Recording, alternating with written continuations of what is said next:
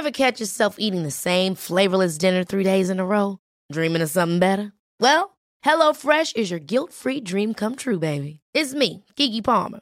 Let's wake up those taste buds with hot, juicy pecan-crusted chicken or garlic butter shrimp scampi. Mm. Hello Fresh. Stop dreaming of all the delicious possibilities and dig in at HelloFresh.com. Let's get this dinner party started.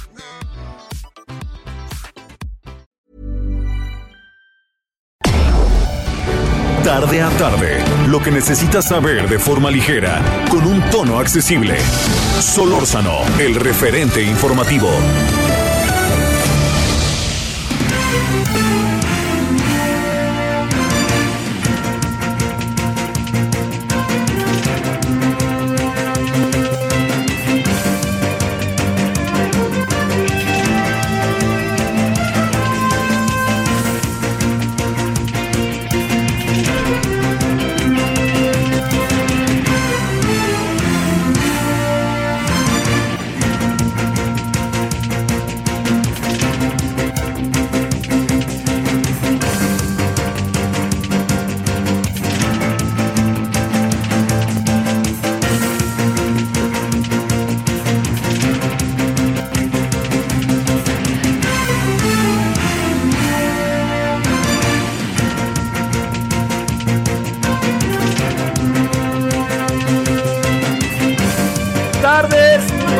Son ahora las 17 con 1 en la hora del centro. Estamos en el día. ¿Qué día estamos? 14, día 14 de diciembre de este 2021. Gracias que nos acompaña 98.5 de FM, el Aldo Radio. Gracias que nos acompaña a lo largo y ancho de todo el país. Eh, bueno, a ver, ¿por dónde? Se el de saludo al servidor Javier Solórzano en nombre de todas y todos los que hacen posible la emisión. A ver, hoy, hoy déjeme empezar por algo de carácter particular. Eh, a partir de hoy, donde su servidor vive, que es la alcaldía Miguel Hidalgo, están en el reforzamiento. Y en este reforzamiento me tocó el día de hoy, bueno, no me inscribí, creo que me debía haber inscrito, no lo hice, pero no lo hice pensando que, digamos, pues, uno tiene todas las de, todas las este, consabidas vacunas y todo el asunto. Entonces fui y me, este, me fui al refuerzo. Eh, yo le diría que, este, de preferencia, inscríbase, ¿no? Pero en mi caso debo de confesarle que todo salió muy bien, que yo quiero agradecer, como lo hice la vez pasada cuando fueron una vacuna y dos vacunas.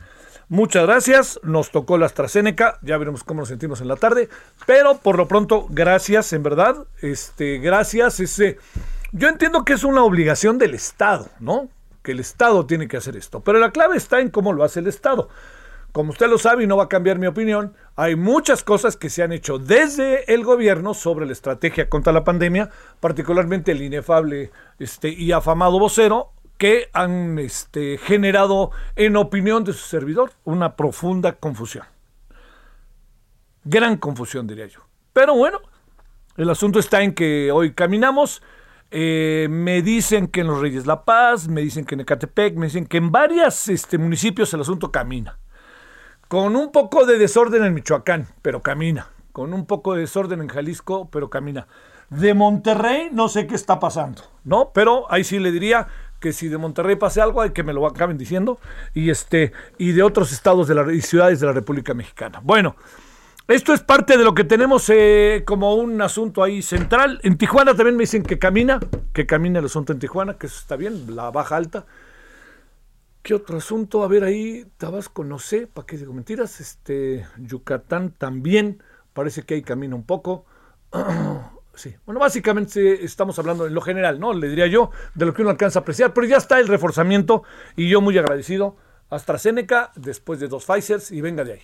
Bueno, a ver, esto es lo primero. Lo segundo es, mire, ¿qué dimensión le concedemos, que esto es yo creo que algo importante, al tema de, eh, del CIDE? ¿Le damos qué tipo de dimensión? ¿No? Usted va a decir, bueno, oiga, pues es una institución de educación superior, ahí, este, 600 alumnos, que no sé qué. Es que fíjese que ese, ese, es que el asunto no va por ahí para ver cierto tipo de temas. A ver, hay temas que yo creo que esto es mucho, muy importante, que tenemos que ver de una manera integral. O sea, ¿qué quiere decir? Por supuesto, 600 personas pueden ser muchas o pocas, todo depende del papel que juegan en la sociedad. Y juegan un papel importante en la sociedad, no ellos, sino lo que a lo largo de todos estos años, una institución que se dedica a la investigación y a la docencia económica, que se ha metido en problemas sociales, se ha metido, perdón, en ámbitos sociales sumamente importante y ha sido influyente, y que muchos de sus egresados incluso están en el gobierno, trabajando y en gobiernos anteriores, yo creo que partir de que el CIDE es que es neoliberal o está vendido, es, me parece que es tan maniqueo, tan maniqueo, tan, tan banal, tan, tan baladí, que, que impide, impide ver de una manera mucho más profunda el asunto. No, no voy a avanzar mucho con el tema, porque Javier Martín Reyes ya está con nosotros en cualquier momento y me parecía, me muy importante escuchar su opinión, ¿no? Más que la de su servidor, que él estuvo en primera fila hoy y que vio muchas cosas. Bueno, eso es lo primero. Lo segundo, que esto ahí me, con esto nos cerramos y ya nos echamos a andar. Yo le diría que algo que ha pasado que no se puede perder de vista es que eh, se ha echado a andar un diálogo en gobernación. Es un diálogo, eh, yo le diría que rompe un poco el esquema de lo que ha sido en tres años de gobierno. ¿eh? El gobierno no quiere dialogar nada. Dialoga en el Congreso, pero a veces arrebata, así de fácil. Y en muchas ocasiones, este, allá el, Congreso, Morena, verdaderamente juega un papel, híjole, muy cuestionable. Ah, yo, yo, yo insisto que ayer Morena debió haber alentado el diálogo con López Gatel, porque no se hagan los de Morena, ¿no? Los de Morena sí hablan y hablan y tienen razón que digan y que conste y todo lo que quieran. Pero voy a decir algo respecto a Morena, que Morena no puede ser eh, complaciente en público y rudo en privado. O sea, yo le diría, ¿por qué muchas de las críticas que le hacen al señor López Gatel y se las hacen en Morena, a la hora que llega el señor López Gatel, López Gatel no le dice nada? Al contrario, deberían de decirles en un tono solidario, en un tono leal, propia de la organización partidista y política propia de decir, oye, oiga, espéreme, usted es el encargado de la pandemia, pues fíjese que resulta que mi hijo le dio coronavirus, o mi papá se murió, o qué. Los se han muerto de Morena, lamentablemente, por el coronavirus. Entonces, ¿qué, fue, ¿qué ha sido lo que ha pasado? ¿Cómo se han dado las cosas? A eso es a lo que me refiero. Ojalá esto tenga una consideración real. No, no insisto. Lo que pasó ayer es un ejemplo de lo que hoy, en este momento, estamos nosotros con, con una circunstancia y una situación que es de otra índole y de otra naturaleza. ¿No? Bueno, eso. Pero también el diálogo no se ha dado, no se da con el CIDE del todo. No se da con el tema de la reforma eléctrica. Ya abrieron un parlamento abierto, vamos a ver. ¿Qué puede pasar con el señor López Gatel? No se dio. Bueno, vamos a ver qué puede pasar. Y aquí viene el asunto que tenemos que, que le quiero poner en la mesa, con el tema directamente del diálogo de los partidos políticos. Ojalá el diálogo de los partidos políticos con el gobierno tenga como centro y como eje una variable que sea nos vamos a poner de acuerdo, no nos vamos a sentar a dialogar para que digan, ya bien, ni así nos entendemos, conste que los invitamos, los llevamos a gobernación y no se pudo hacer nada. Ojalá no pase eso, ¿eh? Porque si pasa, pues es, dirían los clásicos, plan con maña, y dirían en el fútbol americano, rudeza innecesaria. Bueno, yo le agradezco profundamente que nos acompañe, espero que haya tenido hasta ahora un buen día. Eh, ¿Qué día es hoy? Martes, martes 14 de diciembre, que tenga buena tarde y este, donde ande, pues que, que ande bien muy bien. Aquí andamos. Les saluda el servidor Javier Solórzano. Vámonos. Solórzano, el referente informativo.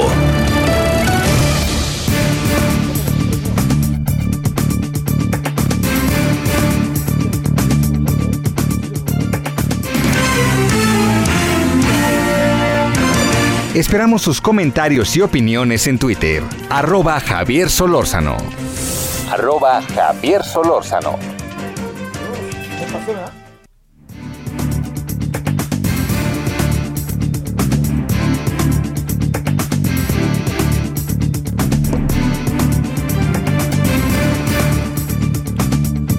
Bueno, a ver, vamos entonces, ¿qué pasó con lo del CID? Centro de Investigación en Docencia Económica. Los estudiantes se reunieron con la presidenta de la Comisión de Educación del Senado pasaron cosas que a lo mejor allá adentro algunos no querían que pasara, por ejemplo Morena. Vamos a ver ¿Qué le parece si mejor escuchamos? Javier Martín Reyes, profesor asociado en la División de Estudios Jurídicos del CIDE. Javier, te saludo con gusto. ¿Qué habrá pasado el día de hoy y qué irá a pasar más adelante? ¿Qué tal, Javier? Bueno, pues con el gusto de saludarte a ti y a todo el auditorio.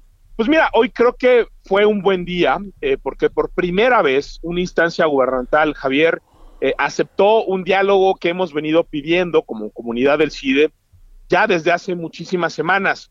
Eh, originalmente yo diría, este fue, era un problema del el CIDE con un director interino que nos impusieron, ajeno a la comunidad, que empezó a tomar una serie de determinaciones abiertamente arbitrarias, destituyó gente, suspendió las evaluaciones, incitó eh, a la comunidad.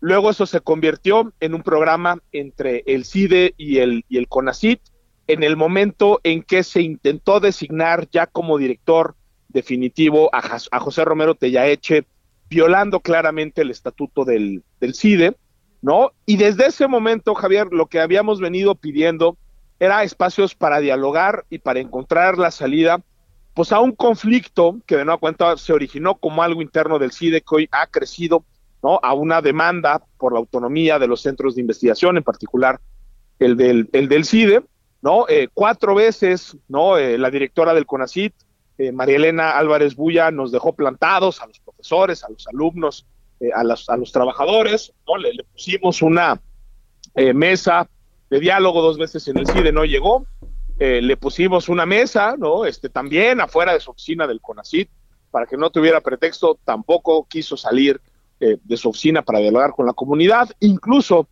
fuimos al, al Instituto Mora, ¿no? Que era un espacio donde ella había eh, pedido que se tuvieran pláticas previas para acordar el diálogo, tampoco llegó. Eh, y hoy, por fortuna, sí hubo una instancia del Estado mexicano, que es el, Senado, ¿no? A través de la comisión, que sí recibió a los alumnos, a los trabajadores eh, y a los profesores, este, Javier. Y creo que hay dos compromisos importantes que salieron de esa reunión. La primera es que se va a citar a comparecer a la directora del CONACIT, a María Elena Álvarez eh, Bulla, lo cual pensamos que es bueno porque ella tiene que rendir cuentas por estas decisiones arbitrarias que ha eh, tomado y al mismo tiempo que también era una petición ya de la comunidad eh, del CIDE es que la Secretaría de Gobernación mediara en este conflicto porque pues ya es muy claro a ver, ahí nos quedamos, eh, si no te importa, Javier. Ya es muy claro, estábamos, nos quedamos en el momento en que estabas hablando de la presencia de la Secretaría de Gobernación y luego nos dijiste ya es muy claro. Entonces, a ver si ahora podemos este, tener eh, la continuación de la, de la llamada que se cortó. Ahí, Javier, nos quedamos cuando dijiste lo de la Secretaría de Gobernación, que podría ser interceder. Eh, déjame ahí ya que se cortó para, para hacerte la pregunta y puedas continuar. ¿De la Secretaría de Educación Pública, de plano, ni hablamos o qué?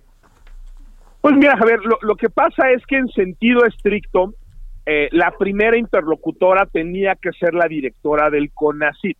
¿no? Digamos, el, el CID es un centro público de investigación que forma parte del, centro de los CPIs del, del, del, CONACIT. Ella, no digamos, no mostró la, la, voluntad para, para dialogar. La, digamos, la Secretaría de Educación como tal, y digamos en términos formales, no tiene una eh, injerencia.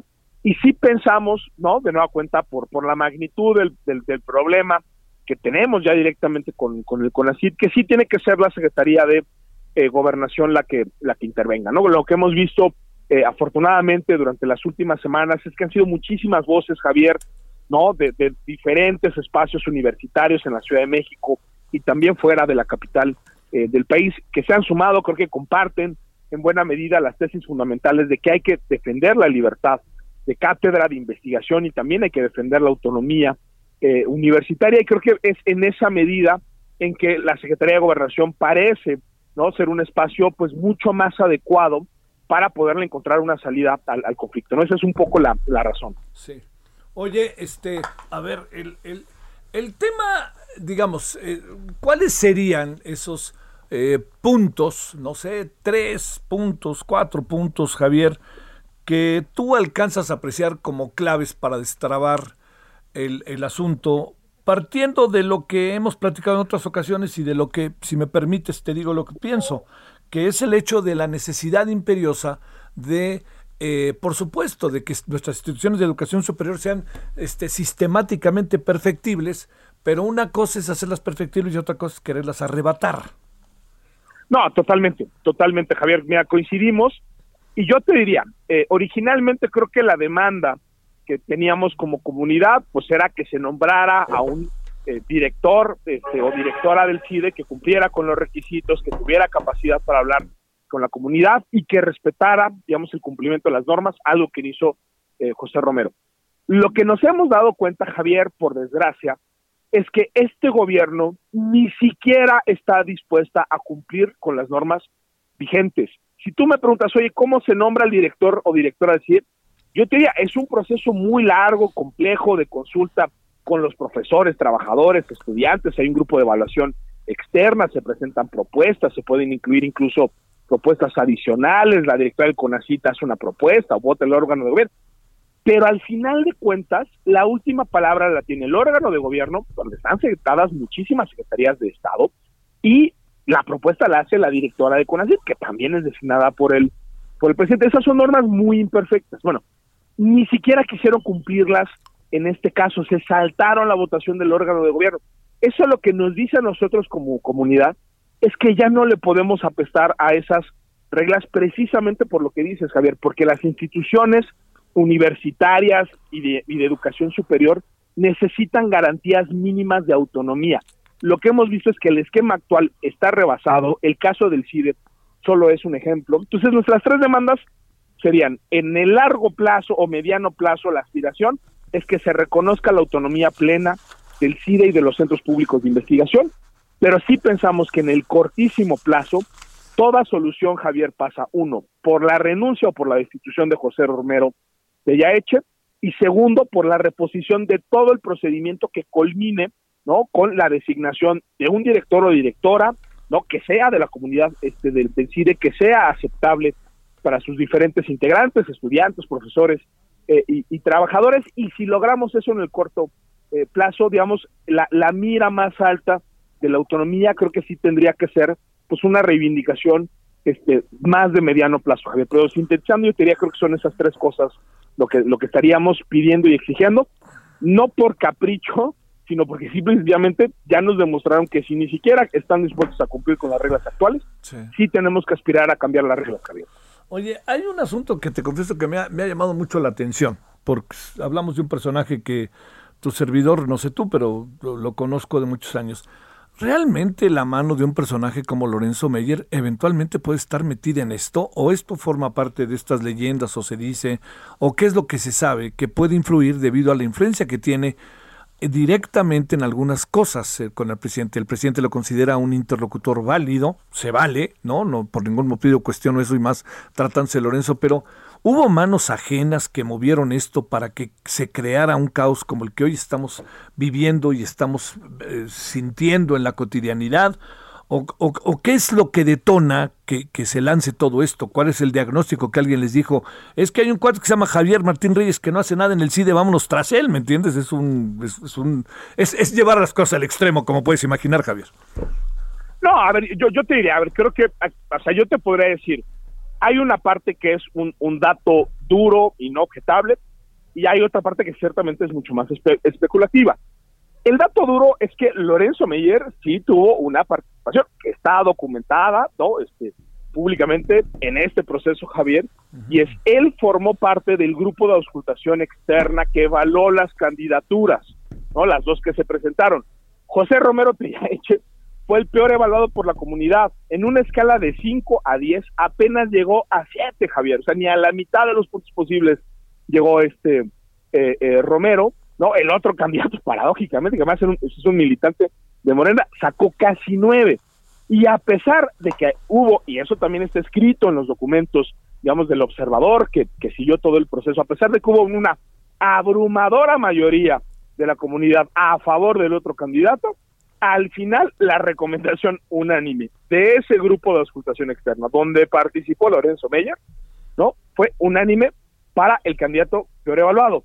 Peor tantito, Javier, lo que manifestó Lorenzo Meyer en ese eh, grupo de auscultación, y también está documentado, es que él veía las reacciones de toda la comunidad que solo ha salido a defender sus derechos como una resistencia interna, una defensa del statu quo, no nos dijo conservadores y neoliberales, pero estuvo a punto de decirlo.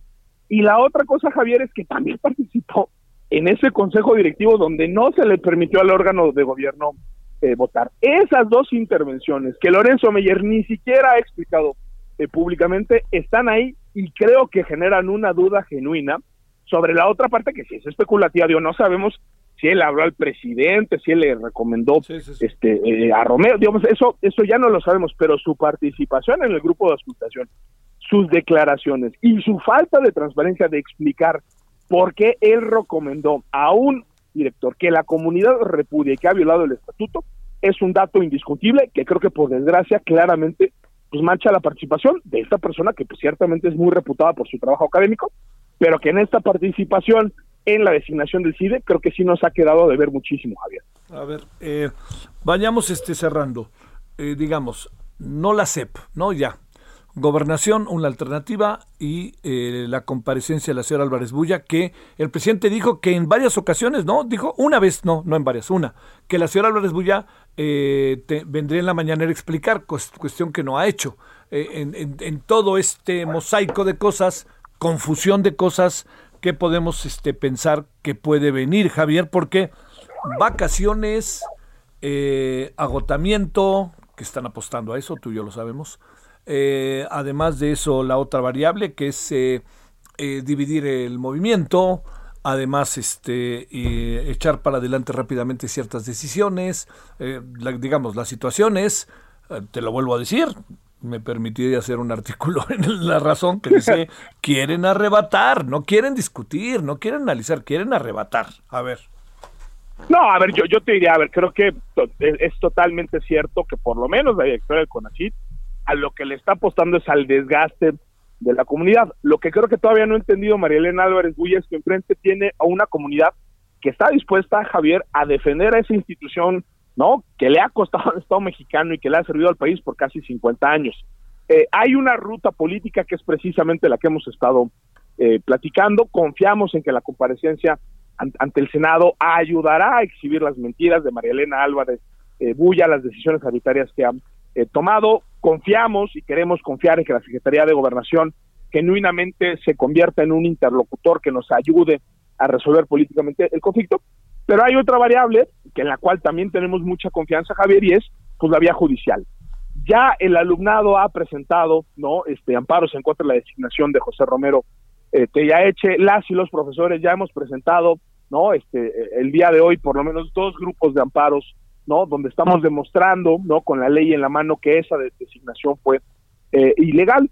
Y yo te diría, creo que si los tribunales se toman en serio su papel, creo que nos tienen que dar la razón porque eh, eh, la, violación al estatuto es clarísima y yo casi casi te podría decir Javier que Romero Tellaeche no va a ser director general del CIDE. La pregunta es cuándo se va a ir.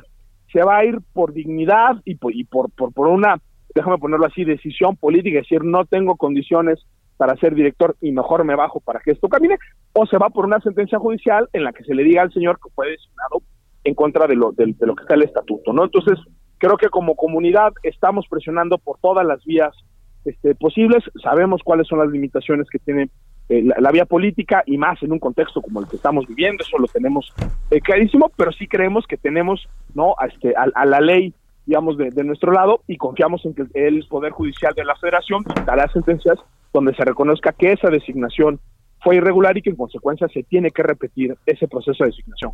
Oye, eh, para cerrar muy en breve si se puede, Javier, al final, si esto sucede, a lo que estás haciendo referencia, al final lo que pasa es que es una derrota para el presidente, ¿eh? Y no, de repente algunas cosas no son tan fáciles y para la señora Álvarez Bulla, ¿eh? Pues mira, yo te diría, creo que sí sería una derrota para Álvarez Bulla, ¿no? Eh, creo que es muy significativo, Javier, que en la conferencia matutina del, día de ayer, pues sí, el, presidente nos, nos dijo otra vez lo que siempre nos ha dicho, este, que si somos unos hijos este, de Aguilar Camín, de Enrique Krause, de Los Zuckerman y, demás, de Denis Dresser, ese tipo de descalificaciones ya las ya, ya, ya, ya no las sabemos y no nos espantan eh, ni mucho menos. Pero también dijo, y eso hay, hay que decirlo con toda claridad, es que él ni siquiera conoce al director interino, que él no se mete y que eso es algo que tiene que resolver la directora de CONACIT. Si algo han demostrado estos días, Javier, es que la directora de CONACIT no tiene la menor capacidad para resolver el, el, el, asunto. Yo creo sin duda de que si en efecto, no como tendría que suceder, Romero es destituido por la vía judicial o por una decisión este personal, seguramente será una derrota para ella, pero es una derrota que él, que ella misma se construyó, Javier, de verdad. O sea, si no hubiera insistido en un candidato inaceptable, no estaríamos en esto. Javier, te mando un gran saludo y gracias por tu tiempo, Javier Martín. No, hombre, al contrario, Tocayo, te mando un abrazo muy fuerte. Gracias, pausa. El referente informativo regresa luego de una pausa. Estamos de regreso con el referente informativo.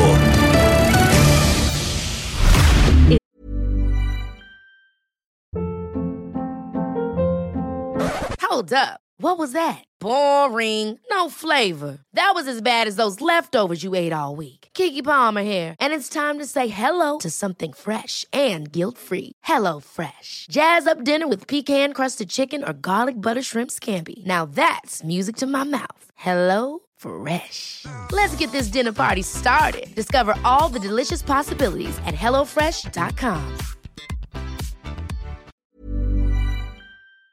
En el referente informativo le presentamos información relevante.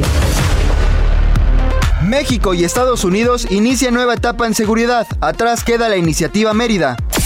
Legisladores invitan a empresarios de Estados Unidos y de México a debatir la reforma eléctrica en la Cámara de Diputados. El Tribunal Electoral del Poder Judicial de la Federación pide sanción contra María Luisa Albores y Gabriel García por usar recursos como propaganda ilegal. Repartidores de comida por aplicación se reúnen con legisladores del Congreso de la Ciudad de México. Senado recibe a manifestantes del CIDE. Congreso de la Ciudad de México alista discusión del paquete económico 2022. Estados Unidos se compromete a invertir en Centroamérica para frenar migración. PIB del sector salud crece 3.1% a consecuencia del COVID-19. Senado avala Ley General de Movilidad, prioriza al peatón sobre la circulación de vehículos. Esperamos sus comentarios y opiniones en Twitter. Arroba Javier Solórzano. Arroba Javier Solórzano. I can't help about the shape I'm in. I can't sing, I ain't pretty, and my legs are thin. But don't ask me what I think of you. I might not give the answer that you want me to. Oh, well. Mm-hmm.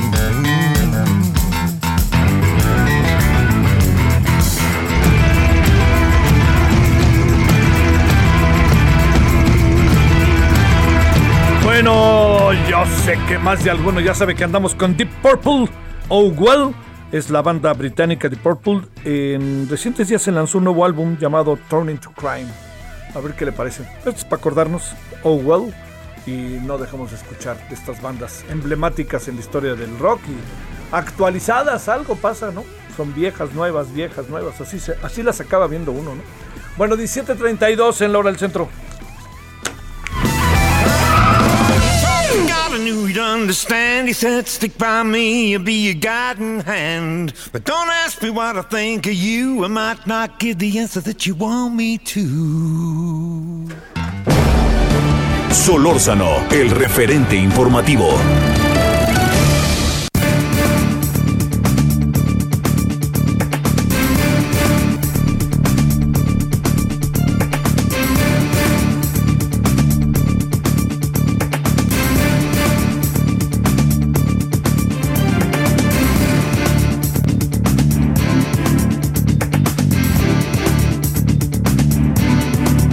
Bueno, 17.33 ya en la hora del centro. Le agradecemos, como todas las veces que tenemos oportunidad de conversar con él, al doctor Tonatiu Guillén, eh, ex comisionado del Instituto Nacional de Migración, eh, académico de la UNAM, ex presidente del Colegio de la Frontera Norte y un gran personaje. Querido doctor, ¿cómo estás, Tonatiu? Buenas tardes. Querido Javier, contentísimo de saludarte. Gracias por invitarme. No, no, si la, deuda es que no estabas ayer aquí, si no, bueno, si no has estado hoy, si no has estado hoy, te, oye, nos vamos a Tijuana por ti. Este. Por favor, invitadísimo. Uy, padrísimo. Oye, déjame plantearte primero. A ver, mira, eh, eh, digamos las explicaciones para hablar primero de lo inmediato y luego de, lo del jueves, que leí tu artículo con enorme atención del país. las explicaciones sobre lo que pasó eh, llegando a la Ciudad de México el domingo eh, me colocan en una tesitura, créeme que medio singular, al jefe de, a la jefa de gobierno y también al, al, secretario de gobierno, ¿no? Que pues son de izquierda y ellos son no son como los otros. Eh, ¿Estamos teniendo una mala lectura de lo que pasó, de que los frenaron? ¿O, o, qué fregados, no? Querían verlos entrar por, por, este, por, por fila, por su tamaño, por su apellido, con la letra. ¿Qué, qué, qué, es, ¿Qué pasó ahí que pudo haberse evitado y que fue bastante, me parece que, que, que desagradable el incidente? Sí, fue pues un escenario inesperado. Eh, esa caravana pues muy pequeña, con gente cansadísima, que pues aspiraba a moverse a la basílica. Ahí habría que ver con sus dirigentes cuál es la logística y los objetivos que tienen, pero con población muy cansada, eh, migrante, con condiciones de vulnerabilidad, pues sí sonó muy rudo tener a, pues un grupo de seguridad y eh, haciendo obstáculo y, y, forma parte de las incertidumbres que te comparto tengo frente a esta particular caravana. el, el, el hecho es que por un lado hay población que de manera muy evidente necesita apoyo y, en su caso protección internacional y del otro lado una una un, pues una dirigencia habría que conversar también con ellos que, es la que realmente tiene el, manejo del ritmo, dirección y objetivos de lo que están haciendo. Entonces, en ese escenario, pues el, el, el hecho de haberles eh, por lo menos puesto enfrente a un grupo de seguridad tan grande, pues sonó extraño, sonó innecesario, a menos que ellos tuvieran otra información que nosotros no tenemos, pero de entrada contradictorio con lo con la expectativa del gobierno de la Ciudad de México. Este, además la forma en que lo explican no es no acaba de tener una, una narrativa, pienso yo, muy clara o, o estoy malentendiendo, Tonatiu no, no hay una narrativa consistente. Yo, yo creo que la palabra de que querían ordenar, pues es, extraña porque venían más o menos en orden.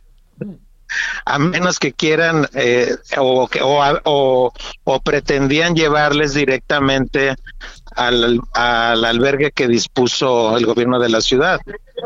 Entonces, eh, salvo esa condición, pues sí resulta extraño. Pero del otro lado te reitero, Javier, que, que, tengo pues un, grado amplio de incertidumbre de, de cuál es la, la, orientación que está siguiendo esa caravana. O sea, cuál es hacia dónde van. Y, y, y, ahí la verdad es que eh, quienes dirigen la caravana hay que distinguirlos muy, muy eh, claramente de quienes la forman las personas que la forman pues están en una situación muy vulnerable y, están realmente dependiendo de, sus dirigentes. Entonces ahí más bien hay que preguntar con sus dirigencias cuál es el sentido final y, la, el, y el sentido de, orientación y expectativas que están creando o, cuál otra agenda es la que está pendiente ahí que no, no la tenemos clara. ¿Qué, lanzas algún tipo de hipótesis como tal? Y estoy pensando tanto en Irineo como en Luis eh, García Villagrán, algo, algo que presumas tú, hipotéticamente, que quede claro, este, eh, Tonatiu que esté pasando, porque han sido muy cuestionados, pero al fin y al cabo ellos han sido cohesionadores del, del movimiento. Es una, pues estas paradojas que pasa en ciertas circunstancias de luchas sociales, si quieres pongámoslo entre comillas. Yo creo que el, que el punto central, en, en, si, si, nos ponemos en la perspectiva de los integrantes de la caravana, el punto central desde hace rato hubiera sido el, el haber eh, ya gestionado, porque ya prácticamente lo habían logrado, las tarjetas de visitante por razones humanitarias. E, ese registro hubiera tenido el efecto de desarticular la caravana, porque las personas podían haberse eh, movido a, a otros puntos de México sin mayor dificultad. Pero el hecho de, de mantener la caravana, de no de no hacer la gestión de las tarjetas de visitante regional, digo visitante por razones humanitarias, este pues ya suena este más complejo. Por eso mi, mi, mi pregunta de cuál es la agenda, hacia dónde va este, esta caravana, que es que te reitero, no tengo mayores datos de, de darle una explicación, pero sería bueno que estos estas personas nos dijeran cuál es la estrategia, cuál es el destino y cuáles son los objetivos. Este, a ver, ¿qué supones que pasó el día eh, jueves? Y te agregaría otra variable. ¿Qué supones que pasó el jueves con hoy salió un video, no sé si lo si pudiste ya acceder a él, en donde de manera muy subjetiva se dice que los camiones vienen echando carreras, ¿no? Este, o eh, arrancones, vete a saber. Eh, es muy subjetivo, ¿no? yo no puedo tener un elemento como para saberlo. Las, el, digamos, uno viene adelante y otro atrás y punto. Pero, a ver, entremos. ¿Cómo puede pasar un camión así? ¿Cómo que no había retenes? ¿Cómo que nadie se dio cuenta? ¿Cómo que, oye, el otro día fui, cuando fui a Yucatán a del tianguis turístico, había gente en la puerta del avión viendo de manera muy subjetiva, por Dios, quiénes eran y quiénes no eran. Sí, en, en ese en ese evento tan tan trágico, Javier, la verdad desde la perspectiva de todo lo que sucede en el país y en el horizonte no de ahora, sino de largo plazo o mediano plazo. Lo, lo cierto es que ese fue el cuadro de una película mucho mayor. Sí, claro. E, esa película pasa todos los días y, y también es eh, absolutamente inconcebible que no nos enteremos, porque son cientos de kilómetros de carretera, son movilizaciones de grupos de personas pues grandes, no, no es de uno en uno, son, son grupos mayores. Y, y nuevamente, pues eh, yo dejo el punto de que no, no es creíble que eso ocurra sin que nadie se entere. Y, y esa es la gran estrategia de, del tráfico de personas, que tiene una logística mayor, tiene transportes, tiene lugares, tiene bodegas, tiene casas, eh, llegan más o menos a su objetivo y ocasionalmente son identificados por autoridades. Entonces, eh, yo lo que creo es que más bien hay una red de complicidades grande que, que tiene tiempo operando y que lamentablemente pues no, no le hemos puesto atención. Puede, puede pasar, digamos, eh, en estos, eh, con todo lo que ha sucedido, Tonatiu, eh, con, con una, puede darse un fenómeno de esta naturaleza que, que pueda pasar desapercibido o tiene que existir una red para dejarlo pasar? ¿Qué, qué, qué, qué intuyes que pueda suceder? Mire, de la experiencia que tuvimos en el Instituto de Migración en los primeros meses de, del gobierno, y, incluso antes, Javier, desde el trabajo que hacíamos en el Colegio de la Frontera Norte, e, era continuo el, encontrar personas que habían pagado transportes, que habían pagado a traficantes, y, y, era también continuo la, la, sospecha, para dejarla ahí, de que había eh, complicidades en todos los lugares. Entonces eso, este, lo ya ya desde la perspectiva de, de la función que tuve en el INM, pues eh, nuevamente teníamos sospechas, ocasionalmente se hacían las denuncias porque tampoco es sencillo hacer. Y, y, ya y ya se perdía el proceso, Javier, porque eso ya corresponde a, a autoridades judiciales que, que son las que debieran estar muy dedicadas al tema. Sí. Híjole, híjole, híjole. Oye, este, ¿y ahí viene otra tragedia? O, perdón, digo, no quiero ser fatalista, pero entiendes en el sentido de, yo, yo decía ayer, eh, se dedicaron ahora a tapar el pozo, ¿no? Son, son, es una tragedia continua, Javier. Así como el tráfico, es una tragedia continua. Eh, OIM estima más o menos que este año ya van cerca de mil fallecimientos de migrantes en la región que va del norte de Centroamérica al sur de Estados Unidos, obviamente la gran mayoría en territorio mexicano. Entonces eso te da, desgraciadamente, a dos, tres personas muertas por día en este proceso. Entonces lo que vimos del, terrible accidente con 55 fallecimientos, pues se suma a ese gran total trágico que nos describe lo mal que hemos hecho en entender y comprender y resolver el, el drama de la migración y de los refugiados. Oye, no, no, no, no diría, este, eh, a ver, pero digamos, el, gobierno está, eh, tienes la impresión de que está actuando en consecuencia, es decir, yo entiendo que tapado el pozo, todo eso que estamos hablando, pero la pregunta es, ¿lo que está sucediendo en este momento eh, lo que está haciendo el gobierno, hablar con Guatemala, hablar con Centroamérica, este, ahora sí vamos a cerrar y hasta incluso por ahí dice la señora Kamala Harris, ahí les va más lana. ¿Va a servir de algo? No, no, no lo digo en no lo digo en pesimismo, lo digo en función de la operatividad de las cosas. Mira, mira, de entrada yo quisiera ser muy optimista, sí. pero el diálogo con, con, con Guatemala y los otros países, países que se estableció en función de la tragedia del jueves eh, fue para el caso, no en general. Entonces, ojalá resuelvan el caso, ojalá se identifiquen responsabilidades de manera correcta y se haga justicia. Uh -huh. Pero es sobre el caso. Sí. Lo que no tenemos es la gran sombrilla regional amplia entre los gobiernos de todos los países involucrados y que nos dediquemos de manera muy consistente a, a, analizar y combatir y desarticular al tráfico de personas.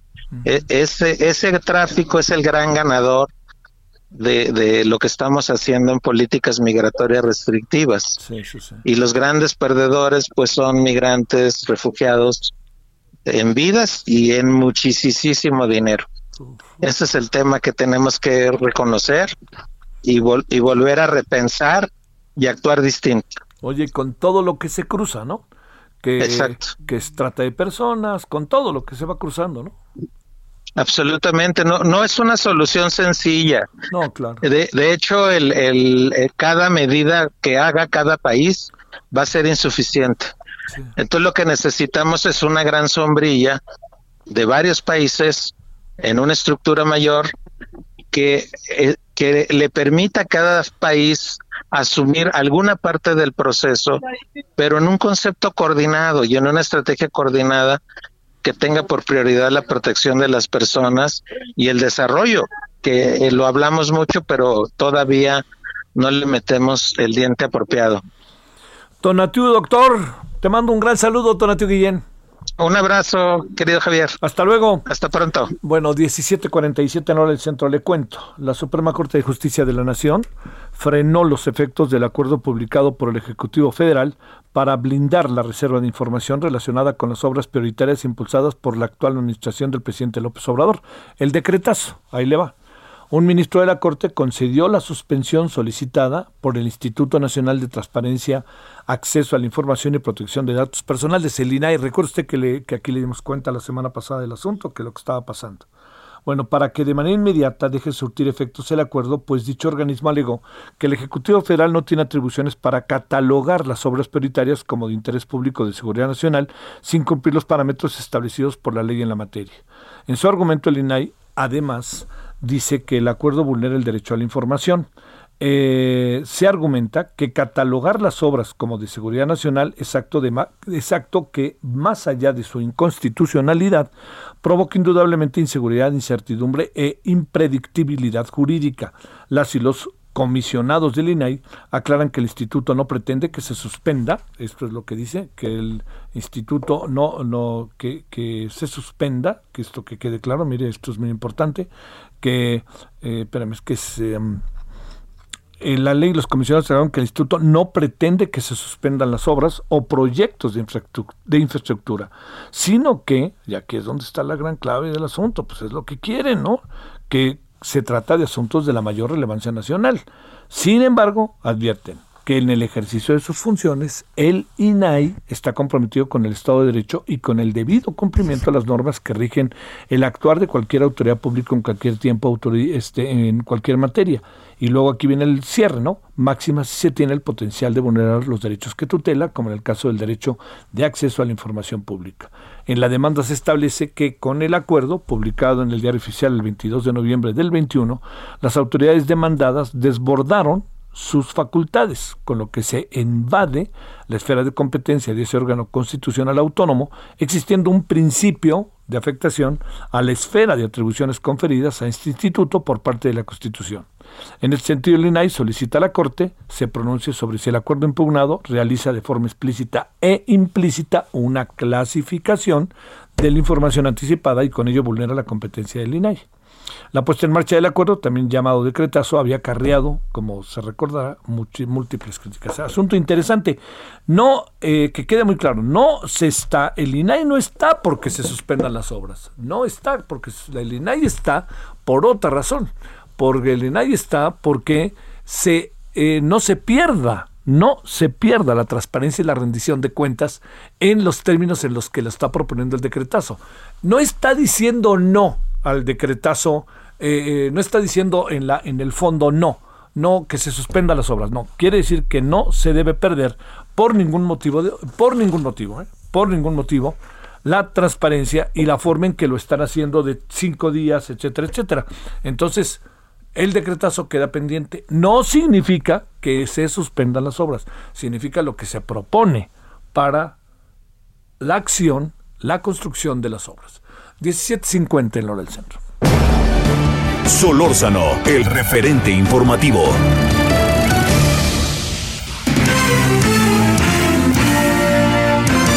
Esperamos sus comentarios y opiniones en Twitter. Arroba Javier Solórzano. Arroba Javier Solórzano. Balance Inmobiliario es presentado por Centro Urbano. Estrena hoy Casa Odepa en 20 Grandes promociones en Tecámac, Querétaro, Puebla, Cancún, Playa del Carmen y Monterrey. Tu mejor hogar e inversión está en Vinte. Búscanos en vinte.com.mx. Bueno, eh, vámonos en la parte final, querido Horacio. ¿Cuál es el balance que vas haciendo? Pues hay que empezar a hacer balances, ¿no? Del sector inmobiliario y diría yo de todo, mi querido Horacio. Cuéntanos, buenas tardes. Hola, ¿qué tal? Muy buenas tardes, querido Javier. Pues sí, por supuesto que hay que hacer balances y en este caso en lo que es el sector inmobiliario, pues que hay que reflejar que ese balance incluye separación muy clara por columnas, un desempeño muy malo lo que es oficinas. El 2021 fue será un año para olvidar en lo que tiene que ver con el sector inmobiliario, el segmento de oficinas, muy malo también para centros comerciales, batallando con los cierres y con la desaceleración del mercado. Un año, fíjate lo que es la vida, en contraste muy bueno para el sector industrial, lo que es la, para el sector, sector, industrial, lo que es la renta de parques industriales se mantuvo en niveles altísimos. Y un, un año interesante, bueno a secas para el sector vivienda. Bueno a secas porque la cuenta eh, la, satélite de vivienda que reporta el INEGI nos habla de que el sector representa 5.8% del PIB, lo cual es muy importante, generando más de 2 millones de empleos. Lo que hay que cuidar mucho es que este año ha sido de buen desempeño para el sector vivienda, con la excepción de la autoproducción y de la vivienda social, que tristemente la autoproducción se ha caído y la vivienda social se dejó de producir en el país. Eso sería el, el, balance de lo que es, es este 2021 y para el 2022, pues cabe esperar que, a ver, si lo vemos segmento por segmento, me parece que el tema de oficinas no se va a recuperar si acaso hasta el 2024. El segmento de centros comerciales quizá el año próximo empiece a tener una recuperación ya ya sensata, ya que se note. El tema de parques industriales tendrá dinamismo y la vivienda va a seguir con muy buen desempeño con ese problema tan grave de que no se están haciendo viviendas para el segmento de menores ingresos. Ese es un balance que me parece que sí, a punto de cerrar el año de lo que tendríamos que hablar de lo que pasó en el 2021, sobre todo con la expectativa de lo que pueda venir en el 2022, querido Javier. Te cruzo, Horacio, para que cerremos la conversión una variable llamada inflación. ¿Qué ves?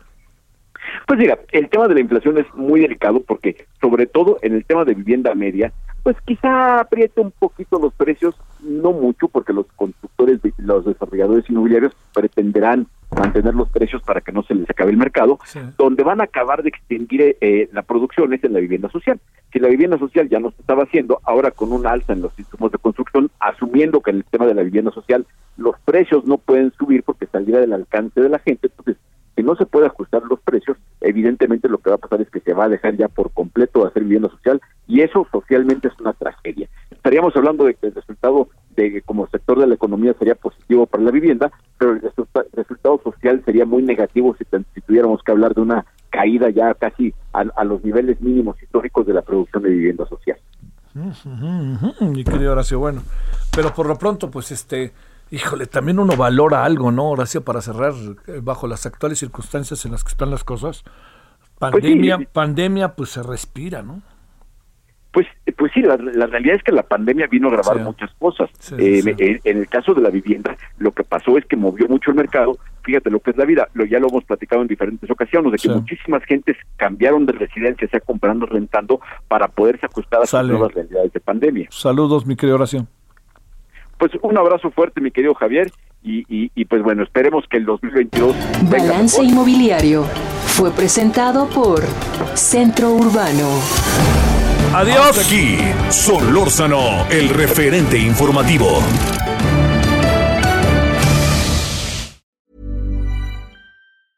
Even when we're on a budget, we still deserve nice things. Quince is a place to scoop up stunning high-end goods for 50 to 80% less than similar brands. They have buttery soft cashmere sweaters starting at $50, luxurious Italian leather bags, and so much more. Plus, Quince only works with factories that use safe, ethical, and responsible manufacturing. Get the high-end goods you'll love without the high price tag with Quince. Go to quince.com/style for free shipping and 365-day returns.